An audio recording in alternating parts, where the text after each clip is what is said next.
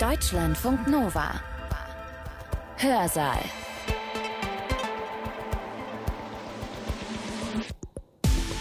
Seid gegrüßt, ich bin Sibylle Salewski. Bei uns geht es heute um eine Forschungsmethode, und zwar um empirische Feldforschung. In der empirischen Feldforschung geht man so vor, dass eine Forscherin oder ein Forscher sich in eine Gruppe von Menschen begibt oder in eine soziale Struktur, in einen sozialen Kontext, die er oder sie besser verstehen möchte. Die Forscherin geht also in diese Gruppe hinein und beobachtet die Menschen dort. Und zwar in ihrem Alltag, in dem, was sie normalerweise machen, also in ihrem sogenannten natürlichen Milieu. Und anschließend befragt die Forscherin die Menschen ausführlich. Das Aufnahmegerät war eben gerade zu Beginn des Gesprächs oft ein zweiter Zuhörer, dem auch nicht so alle Dinge anvertraut wurden. Das führte dann dazu, dass insbesondere dann nach den Gesprächen, also wenn ich das Aufnahmegerät abgestellt habe, dass dann die eigentlichen Themen angesprochen wurden.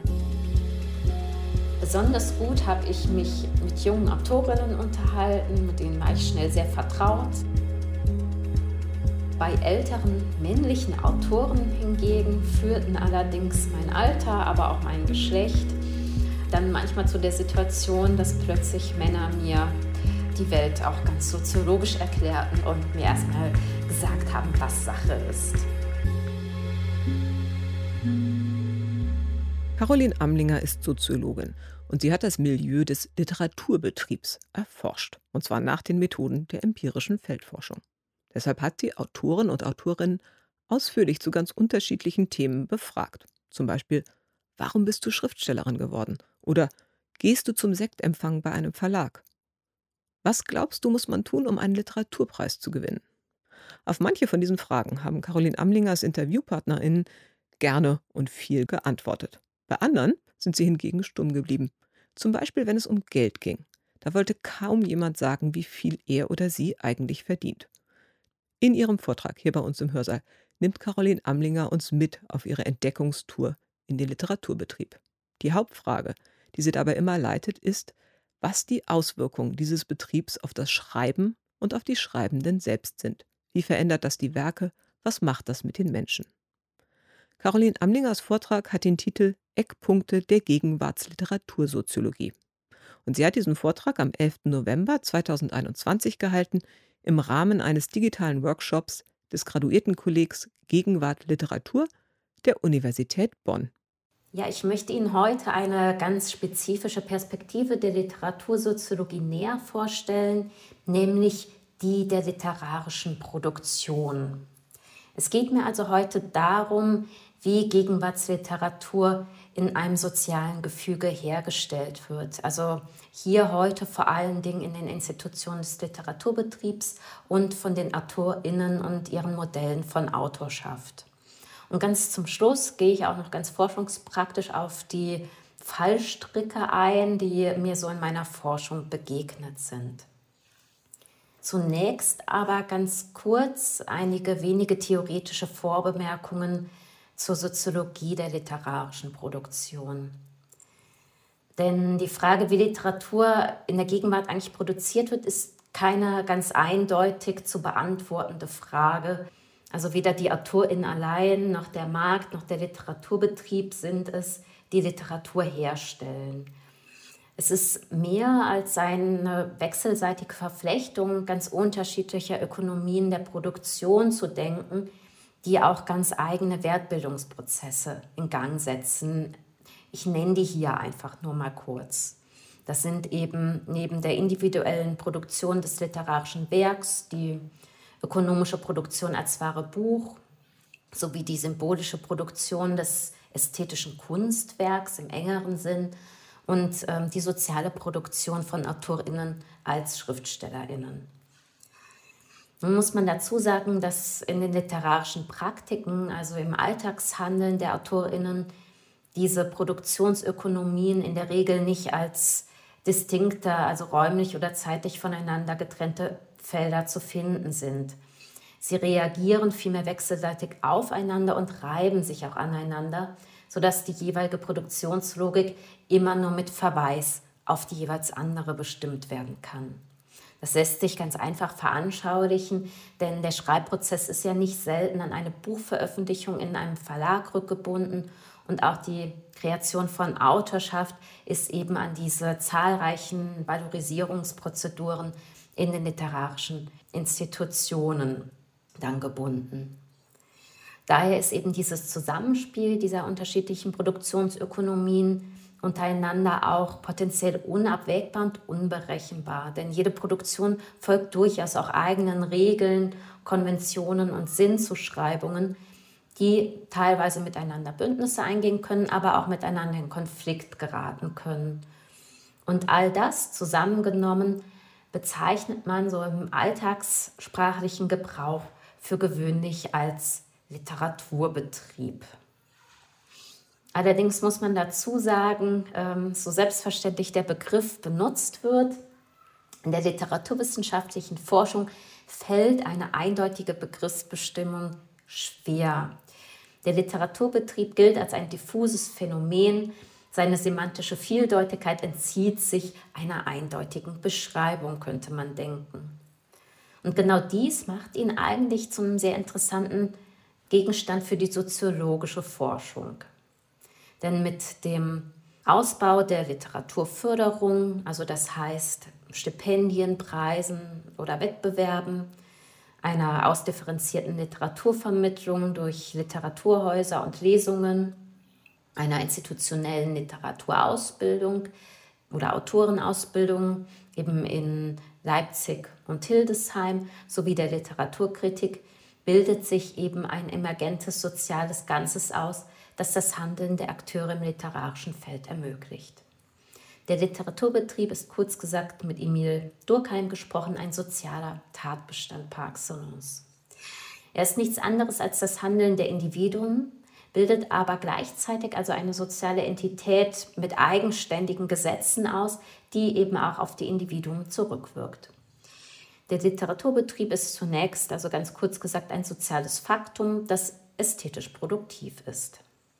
Ich möchte Ihnen nun die einzelnen Institutionen en Detail nicht vorstellen, sondern eher etwas über die sozialen Gesetzmäßigkeiten verraten, die im Literaturbetrieb wirksam sind. Und das tue nicht nur ich, sondern die Belletristikautorinnen, mit denen ich im Zuge meiner Forschung gesprochen habe. Wundern Sie sich nicht, dass Sie die Namen nicht kennen. Es sind aus Gründen der Anonymisierung Pseudonyme. Kommen wir nun aber zur ersten sozialen Gesetzmäßigkeit, wenn man das so sagen möchte, des Literaturbetriebs. Und zwar sind das die impliziten Regelbestände. Die 41-jährige Autorin Julika Steffens war einst eine gefeierte Debütautorin. Nun allerdings schreibt sie nicht mehr. Über den Literaturbetrieb berichtet sie mir Folgendes. Zitat, dieser ganze Literaturbetrieb, das ist natürlich auch, das kann natürlich auch schaden, wenn man da nicht jeden Abend irgendwo auftauchen kann, aber gleichzeitig muss ich mich nicht die ganze Zeit mit den anderen vergleichen und sagen, der hat das, jetzt muss ich das und also dieses ganze Verwursten, das man da teilweise machen kann. Für die Autorin hat der Literaturbetrieb eine indirekte Sanktionsmacht. Dabei verfügen die Institutionen nicht über einen expliziten Zwangscharakter oder eben kodifizierten Normen, deren Nichteinhaltung sanktioniert werden könnte. Es steht jeder Autorin frei, nach einem langen Messetag auf ein Glas Wein zum Verlagsempfang zu gehen oder eben nicht. Diese auf den ersten Blick höchst individuelle Entscheidung hat jedoch längerfristige Konsequenzen für die Partizipationschancen der Autorin.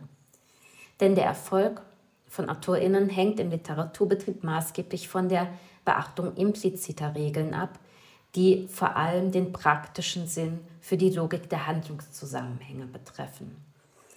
Das wird nun noch deutlicher, wenn ich ähm, auf den zweiten Punkt zu sprechen komme, nämlich der Macht des Unausgesprochenen. Renate Hörig ist 50 und hauptberuflich freie Autorin. Sie war schon immer prekär und lebt am Existenzminimum. Nebenbei unterrichtet sie kreatives Schreiben und berichtet über ihre Lehrerfahrung Folgendes. Zitat. Das Fatale an dieser Art des Studiums für die Literaturgesellschaft ist, dass die Leute dies gar nicht unbedingt nötig hätten, lernen, wie man sich professionell im Literaturbetrieb bewegt. Es ist natürlich so eine Art Inzucht. Der Literaturbetrieb besteht natürlich aus dieser Klientel und es gibt halt immer so diese Seiteneinsteiger.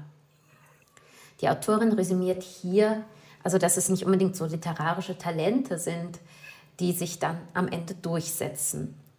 Denn neben den sozialen Schranken, also das heißt, man kann eben Schreiben nur studieren, wenn man den nötigen Bildungstitel innehat, also neben diesen sozialen Schranken sind es für sie maßgeblich soziale und kulturelle Kompetenzen, die über eine professionelle Konsolidisierung als Autorin entscheiden. Und das ist allerdings eher wenigen Autorinnen bewusst. Denn die sozialen Machtprozesse, die eben auch vertikale Ungleichheiten im Feld zur Folge haben, sind im Literaturbetrieb deshalb relativ schwer eigentlich empirisch zu fassen, weil sie sich weitestgehend hinter dem Schleier symbolischer Verhältnisse abspielen. Die soziale Ordnung des Literaturbetriebs, also wer drinnen ist und draußen oder oben und unten, wird von vielen AutorInnen eigentlich als selbstverständlich hingenommen. Sie erscheint als eine natürliche Ordnung. In dieser Sichtweise hängt die soziale Position einer Autorin wesentlich vom individuellen Vermögen ab. Also wie auch der arrivierte Autor Hans Große ganz beispielhaft formuliert hat, Zitat, ein guter Text würde immer noch überall verlegt werden.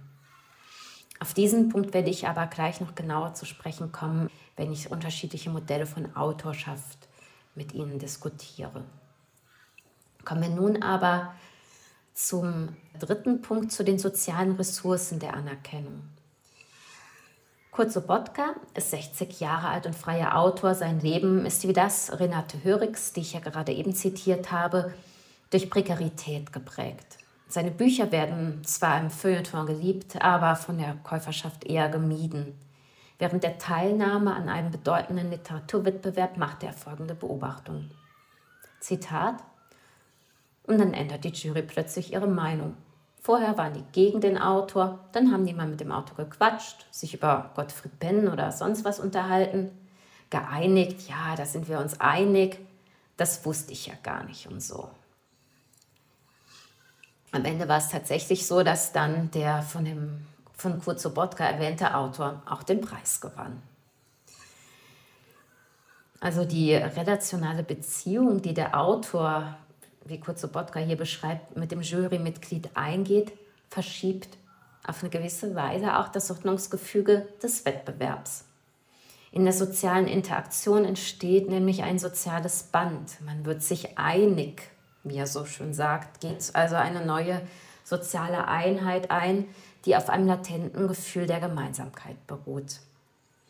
Und das lässt sich eigentlich gerade sehr gut am Kontext von Literaturpreisen veranschaulichen, nämlich wie am persönlichen Austausch auch der akkumulierende Effekt einer Tauschhandlung gekoppelt wird. Nämlich die wechselseitige Verbundenheit stiftet beim Jurymitglied ein ja eher unbewusstes Verpflichtungsgefühl, sich für das Werk der Autorin oder den Autor einzusetzen.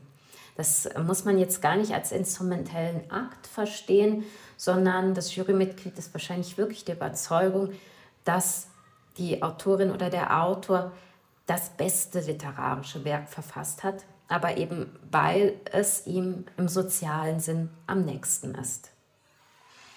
Man kann also zusammenfassen, dass aus persönlichen Bekanntschaften in den informellen sozialen Netzwerken reziproke Anerkennungsverhältnisse werden, die auch Reputationsgewinne nach sich ziehen können. Damit kommen wir nahtlos zum vierten Punkt, den ich soziale Schließung und ständische Exklusivität genannt habe. Auch hier zuerst wieder ähm, ein Zitat eines Autors, und zwar Andreas Reitze. Der ist 56 Jahre alt, auch freier Autor und wollte in jungen Jahren mit seinen Büchern die Welt verändern. Und nun ist er aber eher ein alter Hase des Betriebs.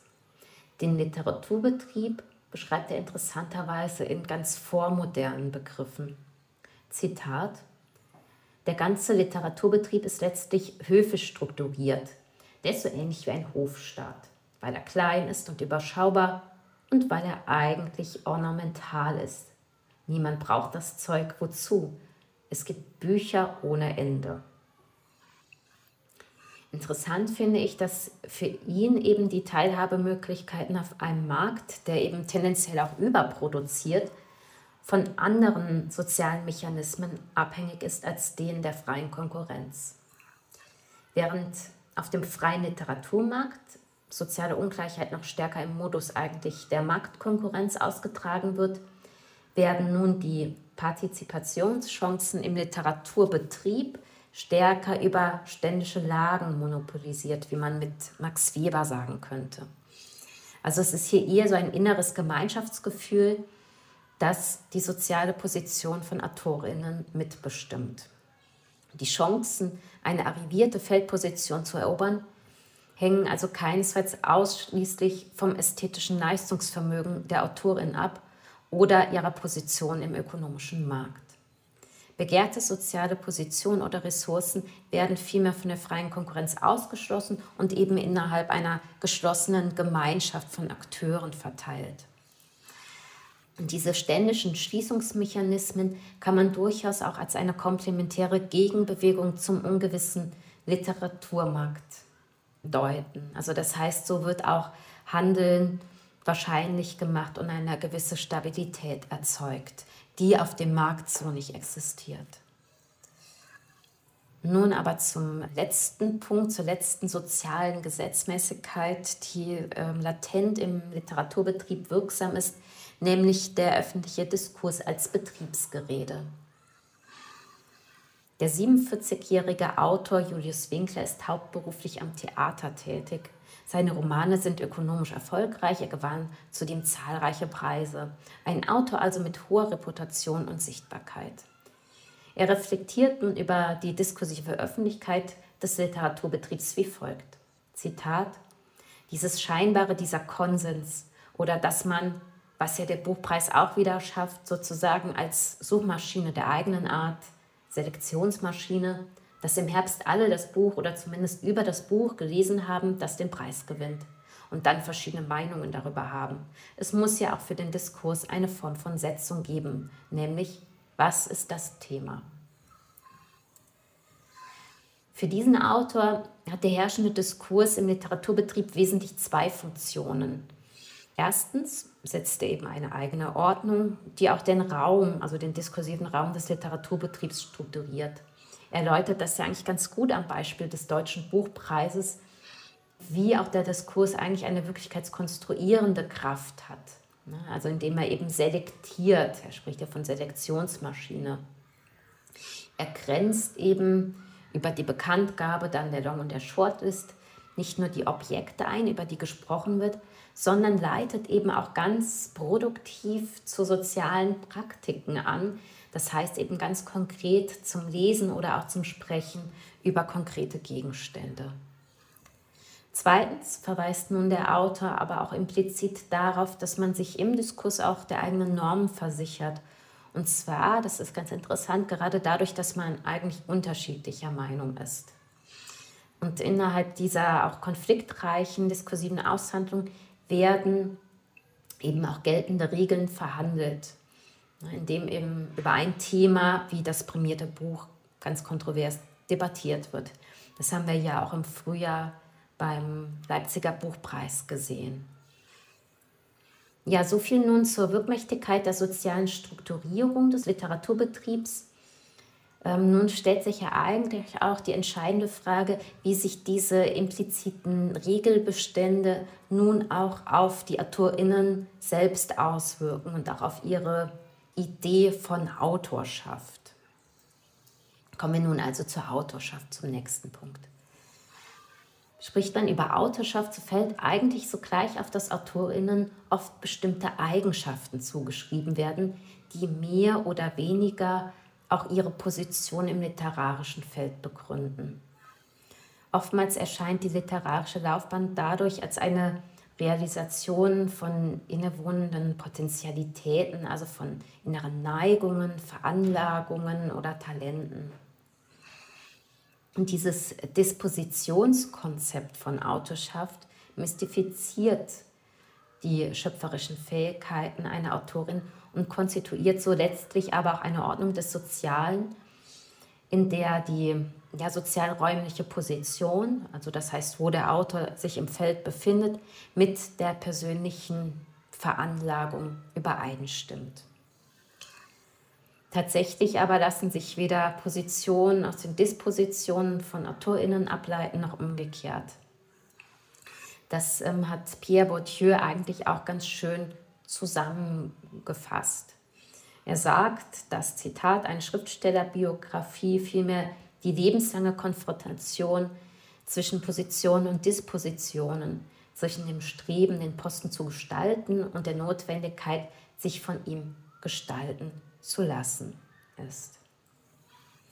Also Modelle von Autorschaft, das heißt, wie über Autorschaft gesprochen wird, diese Modelle transportieren meist beides.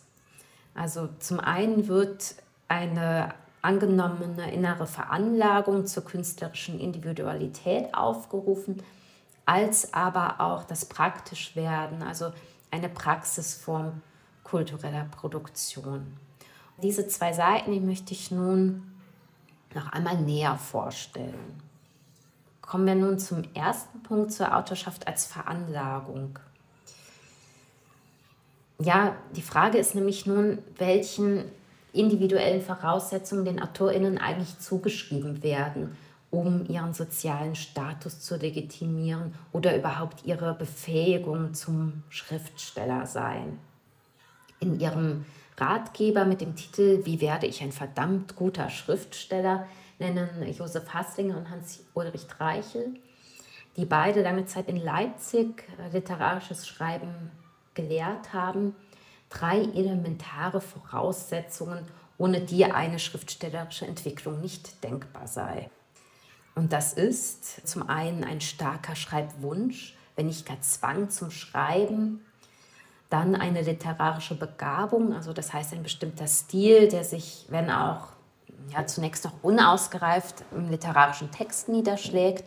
Und als dritten Punkt interessanterweise die Biografie, die als eine Ressource der Imagination und der Produktivität dient.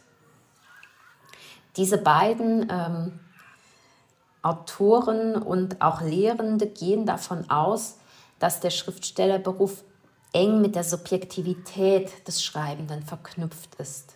Eigentlich mehr noch, dass eben das Schreiben von den inneren Ressourcen der Autorin abhängig ist. Interessanterweise rekurrierten auch die von mir befragten Autorinnen bewusst oder unbewusst auf dieses Dispositionsmodell von Autorschaft dass sie als überhaupt als eine Bedingung der Möglichkeit von Autorschaft dachten. Und dabei haben sie vier unterschiedliche kulturelle Codes immer wieder genannt. Also das ist mir sehr häufig in den Gesprächen begegnet. Der erste kulturelle Code, der Autorschaft begründet, ist der Schreibdrang. Denn was nahezu alle AutorInnen eint, ist eben ein innerer Impuls nach ästhetischer Expression. Also fast alle AutorInnen sagten mir, dass sie einen inneren Drang hatten, sich auszudrücken, dass sie gar keine andere Wahl hatten, als zu schreiben und so weiter. Diese Idee der schöpferischen Ausdruckskraft rekurriert implizit auf den seit der Antike immer wieder aktualisierten Enthusiasmusgedanken, der die dichterische Inspiration begleitet. als Gegenentwurf zum erlernbaren literarischen Handwerk ist eben dieser dichterische Enthusiasmus ein innerer Affektzustand, der gar nicht künstlich herbeigeführt werden kann, sondern er gilt eher als etwas Vorgängiges, als ein Movens der kreativen Schöpfung, ohne aber selbst angeleitet zu sein. Das heißt, hier werden eben auch historisch ganz lang tradierte Codes dann wieder aufgerufen. Das zweite Vermögen, das sich AutorInnen selbst zuschreiben, ist das literarische Talent oder eben die Begabung. Der Autor Christian Albrecht, der auch Selbstschreiben unterrichtet, meinte zu mir, Zitat, man kann nur da etwas erzeugen, wo schon etwas ist. Zunächst ist es also ganz offensichtlich, dass diese Begabung oder dass da schon etwas ist, dass das empirisch nicht so einfach messbar ist, ne? sondern das wird einfach der Autorin aufgrund einer besonderen literarischen Leistung zugeschrieben. Auch hier scheint eben die Veranlagung als voraussetzungslos. Sie manifestiert sich aber eben im Gemachten selbst, also in der individuellen Machart eines Textes. Interessant ist, dass hier an dieser Stelle eigentlich vollkommen ausgeblendet wird, dass die eigene Kreation, also das eigene Schreiben, eben auch durchaus auf verinnerlichten Prinzipien beruht. Ne, also dass man durchaus auch Regelbestände sich angeeignet hat und die modifiziert. Das wird bewusster reflektiert, wenn man mit AutorInnen über das Schreiben und die Schreibprozesse konkret spricht. Aber wenn man mit ihnen über Autorschaft spricht, dann erscheint Schreiben eher zurückführbar zu sein für die AutorInnen auf die vorgängige Begabung. Als einen weiteren Punkt äh, oder Eigenschaft, äh, die sich AutorInnen selbst zuschreiben, ist noch das Autonomiestreben zu nennen. Das ist ja auch eigentlich nicht weiter verwunderlich. Also auch hier ähm, schreiben sich die AutorInnen in eine ganz lange Tradition ein. Julius Winkler, den hatte ich ja eben schon zitiert, und der sagt beispielsweise an anderer Stelle, Zitat, aber die Kunst besteht natürlich schon im sich zu eigen machen, und zwar in jedem Sinne. Dass man eine fremde Sache sich zu eigen macht, dass es auch am Ende etwas Eigenes wird. Zitat Ende. In dieser Deutung müssen AutorInnen eben also auch eine subjektive Neigung zur Kreation von Neuen besitzen. Sie müssen eben bestimmte experimentelle Verfahrensweisen bedienen können, um ganz innovative Kunstprodukte erschaffen zu können. Und dieses, äh, ja, diese ähm, Form der Autonomie erstreckt sich auch auf die Persönlichkeit. Karin Rose, eine Autorin, mit der ich gesprochen habe, meinte beispielsweise, Zitat, Autonomie ist für mich sehr wichtig und auch sehr wichtig dafür, dass ich Leistung erbringen kann. Also hier wird diese innere Neigung auch zum autonomen Arbeiten mit einer besonderen ökonomischen Leistungsbereitschaft assoziiert. Das führt mich so eher gegenteilig dann ähm, zur letzten Konstante, die Autorschaft moderiert, nämlich dem Leiden. Auch das Leiden hat eine lang, ein, sozusagen ist ein, ein kultureller Code mit langer Dauer, denn als Vorbedingung des Schöpferischen wurde das Leiden im 19. Jahrhundert zum festen Bestandteil eigentlich des Geniekultes. Die Idee, dass der Ursprung der Kreativität in materiellen Entbehrungen und seelischen Qualen wurzele, kulminierte in dieser Zeit in regelrechten Genieklagen.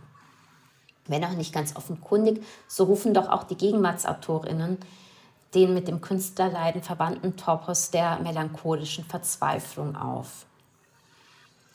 Denn die Berichte über die eigene literarische Laufbahn sind keineswegs allesamt lineare Erzählungen. Also das heißt, sie sind geprägt durch Diskontinuitäten, durch Brüche und auch Rückschläge, die einen ganz konstitutiven Zweifel begründen, der das literarische Schreiben begleitet. Ich habe das nun so gedeutet, dass die Autorinnen in gewisser Weise auch die Ungewissheit des Marktes, des literarischen Marktes verinnerlichen, indem sie sich nun als ganz grundlegend unsichere Subjekte konstruieren. Denn diese große Vulnerabilität, das hat Gunnar Wiese über sich selbst gesagt, also auch ein Autor, mit dem ich gesprochen habe, das wird nun sozusagen zum Vehikel kreativer Produktivität erklärt. Das heißt, es sozusagen, der, der Zweifel, die Unsicherheit wird zu einer Konstante der eigenen literarischen Individualität.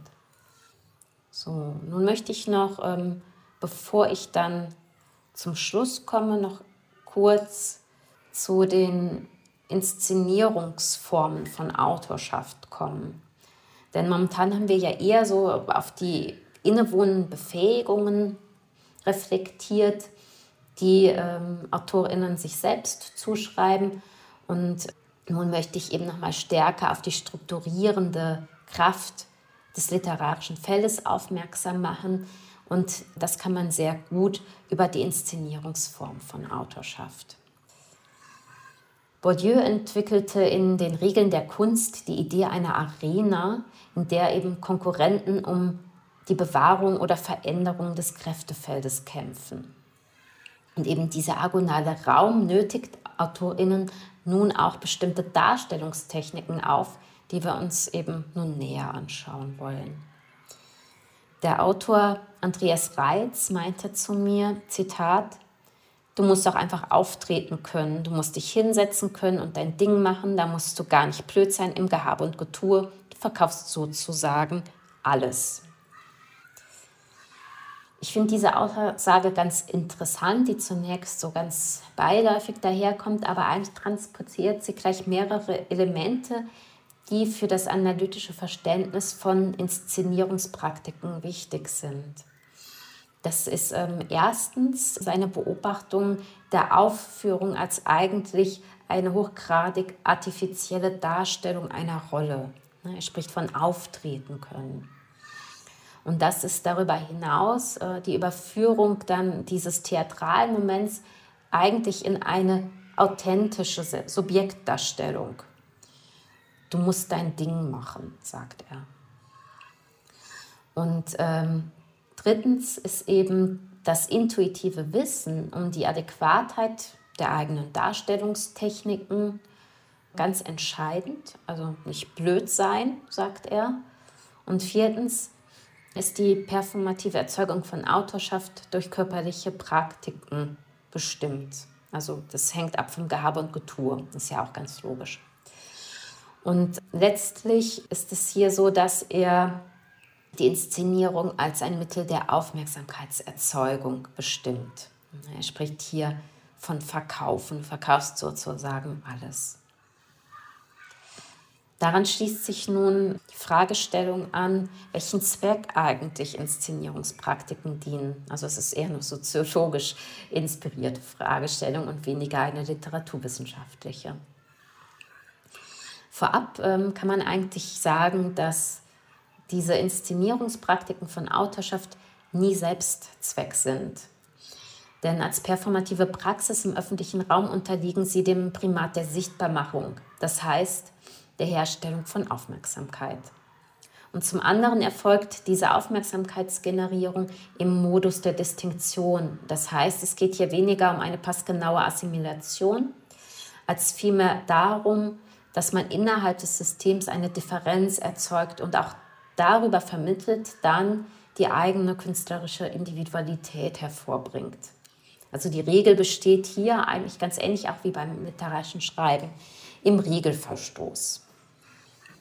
Das lässt sich gut veranschaulichen in einer Beobachtung kurze Podcasts, den ich auch schon zitiert habe und der hier in dem folgenden Zitat auf der Suche nach einer passenden Inszenierung seines Textes auf einem Literaturwettbewerb war. Zitat, dann habe ich überlegt, was macht man denn da? Der eine schlitzte sich die Stirn auf, der andere machte Babyficker-Texte. Ich, ich habe mir gedacht, die einzige Provokation ist, dass du den Text in vier unterschiedlichen Stimmlagen liest dass du anfängst zu stottern, zu hecheln, dass die denken, hä, was ist denn mit dem los? Dass du anfängst zu singen, also was da keiner erwartet an irgendwelchen Stellen. Und es hat dann auch geklappt. Also er hat den Preis dann auch tatsächlich gewonnen. An dieser Stelle wird deutlich, dass die performative Distinktion eben auch eine durchaus positive Identität von Autorschaft kreieren kann und eben auch übertragen auf die ästhetische Dynamik dass sie zum entscheidenden produktiven Motor ästhetischer Differenzierung wird. In diesem Zusammenhang stellt sich nun die Frage nach der Inszenierung von Authentizität. Denn äh, der performative Ausdruck erscheint eben eigentlich als eine Expression des Inwendigen, das heißt der eigenen Originalität. Eine gelungene Aufführung auf der Bühne des literarischen Feldes, könnte man sagen, lässt eben den artifiziellen Inszenierungscharakter unsichtbar werden. Das habe ich ja eben zu Beginn schon ganz kurz erwähnt. Und da ist es nun, kann man sich nun die Frage stellen, ob es eben nur noch Inszenierungsformen des Echten gibt oder rekurrieren die AutorInnen hier doch noch auf etwas Vorgängiges? Der Autor Julius Winkler macht es an einer Frage deutlich. Zitat. Aber was erwartet die Medienwelt von einem jungen Autor oder einer jungen Autorin? Da gibt es natürlich schon Klischees, Klischees, die auch fast übergehen in Archetypen, also insofern auch ihre Berechtigung haben. Und wenn man mit denen gut spielt, dann kriegt man vielleicht einen interessanten Debütauftritt hin. Man muss es aber sein Leben lang weiterspielen, das Spiel. Das wird nicht gehen. Also man muss es schon irgendwo sein, das, was man so vertritt. Der Autor macht hier auf ein Paradox aufmerksam. Denn indem das Authentische mit seinem Zwang zum Neuen und auch Jungen zu einer Anforderung medialer Öffentlichkeit erhoben wird, verkehrt es sich in sein Gegenteil, nämlich dem Klischee. Und das war wohl auch schon immer so, weil er ja auch von Archetypen spricht. Seiner Deutung nach erzeugt nun eben der Innovationsdruck, aber eigentlich auch künstliche Individualitäten, die zum Statthalter dann der eigenen erklärt werden. Und dieser konstitutive Bruch zwischen inszenierter Erscheinung auf der einen und dem personalen Wesen auf der anderen sei für ihn auf Dauer nicht praktizierbar. Dass nun sozusagen diese, äh, dieses Rekurrieren auf eine künstlerische Wahrhaftigkeit durchaus auch fragwürdig ist, steht, glaube ich, außer Frage. Interessanterweise kamen die in den Gesprächen immer wieder auf, wenn es um ähm, digitale Inszenierungsform von Autorschaft ging, die nochmal sehr viel stärker mit ähm, ja, Formen der Simulation assoziiert werden.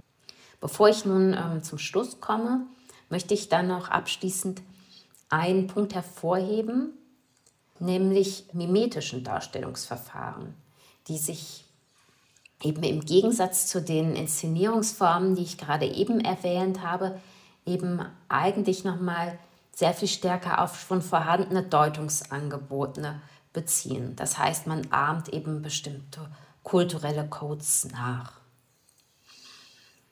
Das ist zunächst auch ganz einsichtig, denn im eigenen Handeln beziehen sich AutorInnen ja auf andere, eben aber nicht nur, um sich von ihnen abzugrenzen, sondern auch um performative Verwandtschaften hervorzuheben. Also hat die Mimesis letztlich auch eine andere soziale Funktion als die Distinktion. Sie demonstriert eben stärker Gleichheit statt Verschiedenheit oder auch Homogenität statt Heterogenität. Und das lässt sich sehr gut am prekären Status von JungautorInnen veranschaulichen. Anushka Batic beschreibt äh, die ersten Jahre als Autorin folgendermaßen. Zitat. Also früher, da kam mir das eher wie, ich imitiere Schriftsteller sein vor. Ich glaube, ich wusste das gar nicht so zu benutzen, weil mir die Routine fehlte für diesen ganzen Betrieb und ich fand alle immer viel versierter und aufgehobener an diesem Platz. Zitat Ende. Also sie, also sie meinte eben also im Gespräch zu mir, dass sie das Gefühl hatte, dass irgendwie die anderen immer irgendwie viel angemessener gekleidet waren, die gefragten Themen ansprachen, ähm, ne, also die richtigen Getränke bestellten und irgendwie schon von Anfang an durch und durch professionell lasen. Und ihre mangelnde Routine, ne, also dieses, diese noch ja nicht sehr ausgeprägte Fähigkeit zu, zu, auch zur Mimesis, führte ihr nun ihren prekären Status als Neuankömmling vor Augen. Denn ähm, körperliche Praktiken produzieren auch in ihrer scheinbaren Natürlichkeit stärker noch als fachliche Kompetenzen ein Gefühl sozialer Zugehörigkeit oder eben wie bei der Autorin eben so ein latentes Gefühl auch der Nichtzugehörigkeit. Insofern kann die Mimesis auch als ein strategischer Versuch gelesen werden, eine bessere Position im Feld zu erobern oder überhaupt das Zugang zum literarischen Feld zu erlangen. Man verhält sich eben ganz einfach so, als ob die eigene Autoinszenierung integraler Bestandteil der eigenen Person ist. Ist sich aber gleichzeitig, das ist ganz interessant, immer auch eigentlich der imitierenden Reproduktion bewusst. Ja, und nicht großartig anders ging es auch mir, als ich dann als Nachwuchswissenschaftlerin Feldforschung betrieb. Und damit komme ich dann auch zum Schluss und zu den Fallstricken, die ähm, mir so begegnet sind. Ja, ich war ähm, bei der Durchführung der Interviews, die ich ja gerade auch zitiert habe, da wurde ich rasch eigentlich mit der Realität der empirischen Feldforschung konfrontiert. Ich habe natürlich vorab die gängige Forschungsliteratur zum empirischen Arbeiten konsultiert und war da oftmals eigentlich mit einem ja, latent formulierten Ideal der Standardisierung des Verfahrens konfrontiert. Ne? Also dass man einen bestimmten festgelegten Leitfaden entwickelt, mit dem man in die Gesprächssituation hineingeht, um möglichst gleiche Gesprächsabläufe zu erzeugen. In der Realität war ich nun aber ja mit einem sehr hybriden und auch kaum klassifizierbaren Alltagshandeln konfrontiert. Jedes Gespräch war anders und war auch von ganz kontingenten Faktoren abhängig, wie eben auch der Stimmung ähm, der befragten AutorInnen, die sich ganz entscheidend auch auf die Themen, die besprochen wurden, ja, ne, dass die das ganz maßgeblich beeinflusst haben. Davon getrennt kann man aber sagen, dass selbst schon auch die Struktur der sozialen Befragungssituation selbst zu Verzerrungen führt.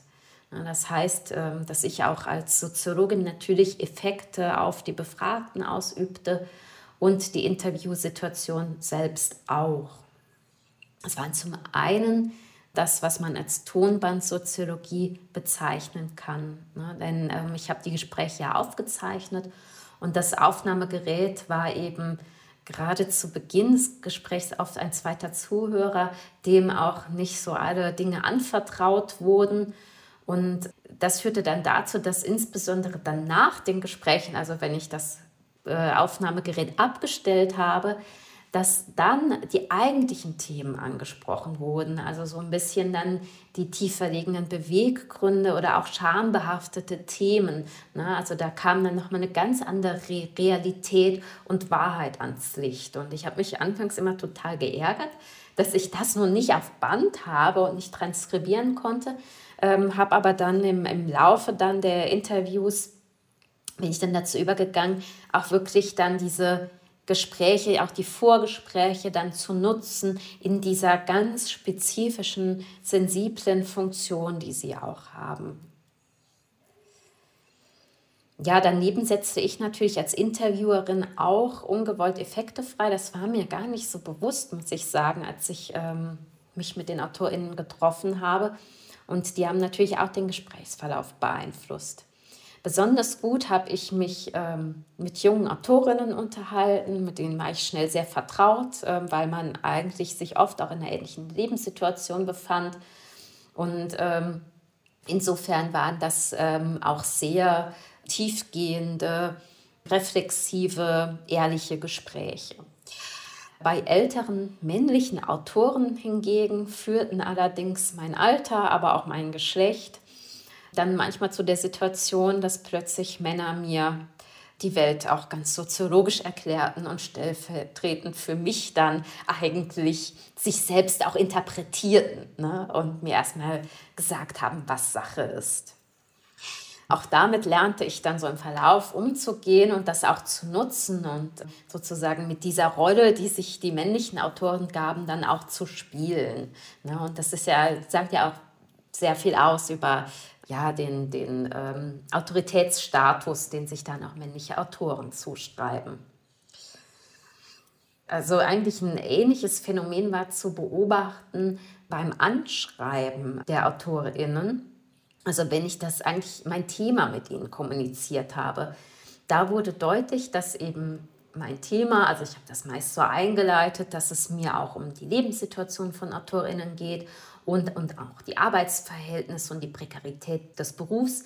Und das, das habe ich völlig außer Acht gelassen, dass das ein totales Reizthema ist und auch diskursiv sehr umkämpft ist. Also schon in der Antwort auf meine Mails bezogen viele AutorInnen Stellung und Position, wiesen das total, entweder total ab und fanden es, wollten da überhaupt nicht drüber reden, ne, weil sozusagen damit auch eine bestimmte politische Position assoziiert wurde, oder ähm, wollten mit mir dann gleich Bündnisse schmieden, mich gewerkschaftlich dann auch organisieren. Das hat aber total dann eben meine Idee durchkreuzt, eigentlich so eine offene Gesprächssituation herzustellen, die ja noch gar nicht so viel Input dann hineingibt. Ne? Also habe ich einfach schon eine sehr klare Richtung vorgegeben. Und so wurde ich in meinem Anschreiben immer, ja, eigentlich immer unkonkreter, immer offener, was interessanterweise auch dazu geführt hat, dass am Ende meine Studie auch viel allgemeiner und breiter wurde. Also es ist... Ähm, dadurch bin ich dann selbst dann auch in der Interpretation an der Forschungsergebnisse von diesem engen Fokus weggekommen. Ja, daran schließt sich so ein bisschen dann noch ein anderer Punkt an, den ich kurz ansprechen will, nämlich, dass ich ja Personen befragt habe, die mehr oder weniger auch alles, äh, alle Personen des öffentlichen Lebens sind oder eben waren. Deswegen wurden die Interviewgesuche meist auch gerne angenommen weil man das kannte aus Presseinterviews. Aber sie wussten gar nicht so richtig, dass es sich hier um ein ganz anderes Interview handelt, das auch nicht veröffentlicht wird und vor allen Dingen, das auch nicht unter Klarnamen veröffentlicht wird. Und diese Anonymisierung, die hat bei einigen AutorInnen doch auch zu einer Skepsis geführt. Die wollten eigentlich mit Namen auch genannt werden. Das habe ich aber abgelehnt, weil ich eben die Selbstzensur und auch sozial erwünschtes Verhalten eigentlich möglichst gering halten wollte. Und die ähm, AutorInnen wollten sich mit Klarnamen nennen lassen, auch um mit anderen Akteuren des Betriebs abzurechnen. Ne? Also dann immer, wenn so in Anführungsstrichen gelästert wurde, wurde immer so gleich betont, dass man so gern auch mit ihrem Namen abdrucken könnte. Und das ist, finde ich, fand ich ganz aufschlussreich eigentlich auch für die, die Logik des Feldes, ne? also diese Form der Distinktion, die ich ja eben auch angesprochen habe. Und als letzten Punkt kann ich noch unausgesprochene Tabus nennen, die mir so im Vorfeld auch gar nicht so klar waren. Ich ähm, habe ähm, AutorInnen eben auch nach ihrem Einkommen gefragt und das war für einige doch auch sehr schwierig. Also sie mussten keine konkreten Angaben nennen, und einige sind dann auch auf diese Möglichkeit dann zurückgekommen. Also Geld war interessanterweise ein sehr schambehaftetes Thema, eben auch für die gut verdienenden Autorinnen, nicht nur für die schlecht verdienenden. Interessanterweise ne, trat das eben dann ganz oft auch ein, wenn gut, das liegt ja irgendwie auch ein bisschen auf der Hand. Ne? Also wenn auch der, der männliche Autor eigentlich dann herauskam, dass er über den äh, Beruf der Partnerin abgesichert ist. Oder aber wenn ein Autor einfach unglaublich hohe Vorschüsse bekommt und ein unglaublich hohes monatliches Einkommen hat. Und da habe ich dann meistens eher so im Verlauf dann der Interviewpraxis dann ja, so beiläufig gestellte Fragen gestellt zur Einkommenssituation, was die Partnerin arbeitet und so weiter. Und dadurch kamen natürlich dann auch ganz interessante Produktionsgemeinschaften zustande. Ne? Also das heißt, dass eben ja, das Schreiben eben auch innerhalb der privaten Beziehungen letztlich kollektiv bedingt ist, also immer mitgetragen wird, auch durch die Partnerin. Ja, soweit zu den zahlreichen Fallstricken, die mir so begegnet sind und äh, ob ich eben dann trotzdem einen kleinen Einblick in das Leben und Wirken von AutorInnen geben konnte.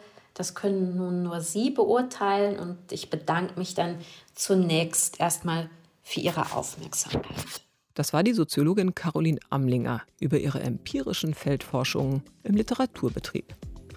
Diesen Vortrag hat sie gehalten am 11. November 2021 an der Universität Bonn. Deutschlandfunk Nova. Hörsaal. Jeden Sonntag neu. Auf deutschlandfunknova.de und überall, wo es Podcasts gibt. Deine Podcasts.